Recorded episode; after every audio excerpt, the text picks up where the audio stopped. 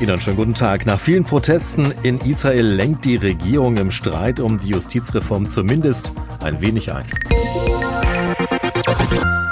Ministerpräsident Netanyahu hat angekündigt, das Vorhaben vorübergehend zu stoppen. Es soll dem Parlament frühestens Ende April zur Abstimmung vorgelegt werden. Die rechtsreligiöse Koalition will die Kompetenzen der Justiz deutlich beschneiden. Dagegen demonstrieren seit Wochen Hunderttausende Israelis. Netanyahu sprach am Abend von einer Krise, die die Einheit des Landes essentiell gefährde. Es dürfe nicht zu einem Bürgerkrieg kommen, hat er gesagt. Jan-Christoph Kitzler ist unser Korrespondent in Tel Aviv. Haben die Proteste gegen die Justizreform nach Netanyahus Rede jetzt etwas nachgelassen? Also wenn Netanyahu geglaubt hat, danach beruhigt sich alles nach seiner Erklärung, dann hat er sich getäuscht. Die Proteste gingen weiter, auch in der Nacht. In Jerusalem gab es eine sehr große Demonstration.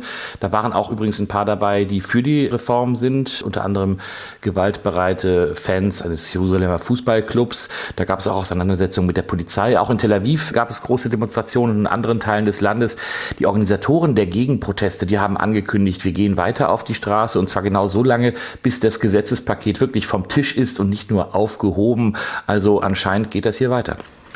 Bei dieser Reform soll ja die Kompetenz der Justiz erheblich beschnitten werden. Jetzt ist die Justizreform auf Ende April erst einmal verschoben worden.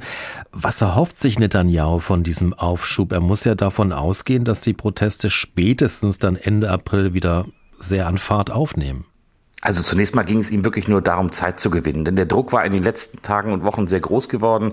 Er hatte ja am Wochenende seinen Verteidigungsminister entlassen. Danach sind nochmal sehr, sehr viele Menschen auf die Straße gegangen. Es gab Warnungen, die Sicherheit Israels sei gefährdet, weil sich viele Reservistinnen und Reservisten an den Protesten beteiligt haben. Es gibt auch Probleme mit der israelischen Wirtschaft. Investoren sagen, äh, wir investieren erstmal nicht, sondern warten ab, was da passiert.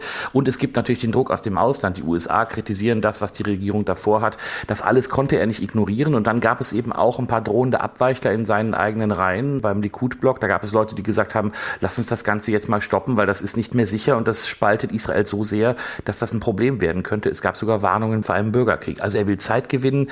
Inhaltliche Zugeständnisse hat er bisher nicht gemacht. Er hat nur sehr vage gesagt, wir wollen auf die Opposition zugehen und versuchen, den Dialog zu führen. Aber ob das ernst gemeint ist und was dabei am Ende herauskommt, ist zurzeit völlig unklar. Die Erzkonservativen in seiner Regierungskoalition haben ja schon mit einem Ausstieg gedroht. Wie groß ist die Gefahr, dass seine Koalition an dieser Justizreform zerbricht?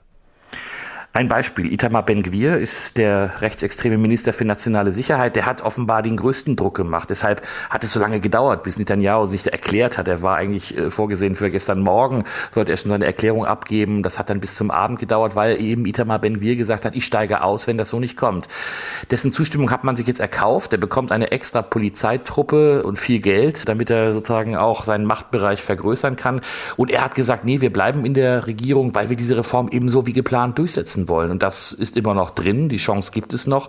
Es gibt einen Satz, der stutzig macht, der kommt vom Justizminister. Das ist einer der treibenden Kräfte hinter der Reform. Der hat gesagt, wir müssen einfach nur smart sein. Wir bringen das Ganze eben ein bisschen später durch. Also ich glaube, die Koalition bleibt bis auf weiteres zusammen, weil es die Chance gibt, eben das noch durchzubringen und weil die auch noch anderes vorhaben, zum Beispiel den massiven Ausbau der Siedlungen im besetzten Westjordanland.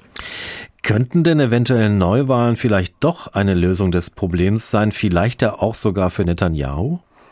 Also die Umfragen sehen gerade für ihn nicht gut aus. Die Regierungskoalition bis auf die nationalreligiösen Kräfte haben in den Umfragen verloren. Wahrscheinlich hätten die jetzt nur eine sehr knappe Mehrheit. Also wenn es Neuwahlen gäbe, wären die Verhältnisse eher instabiler. Es kann sein, dass Netanyahu darauf spekuliert, dass jemand aus den Oppositionsparteien rüberspringt und sich anbietet als Koalitionspartner und dass er dann sozusagen die ganz radikalen Kräfte in seiner Regierungskoalition loswerden könnte.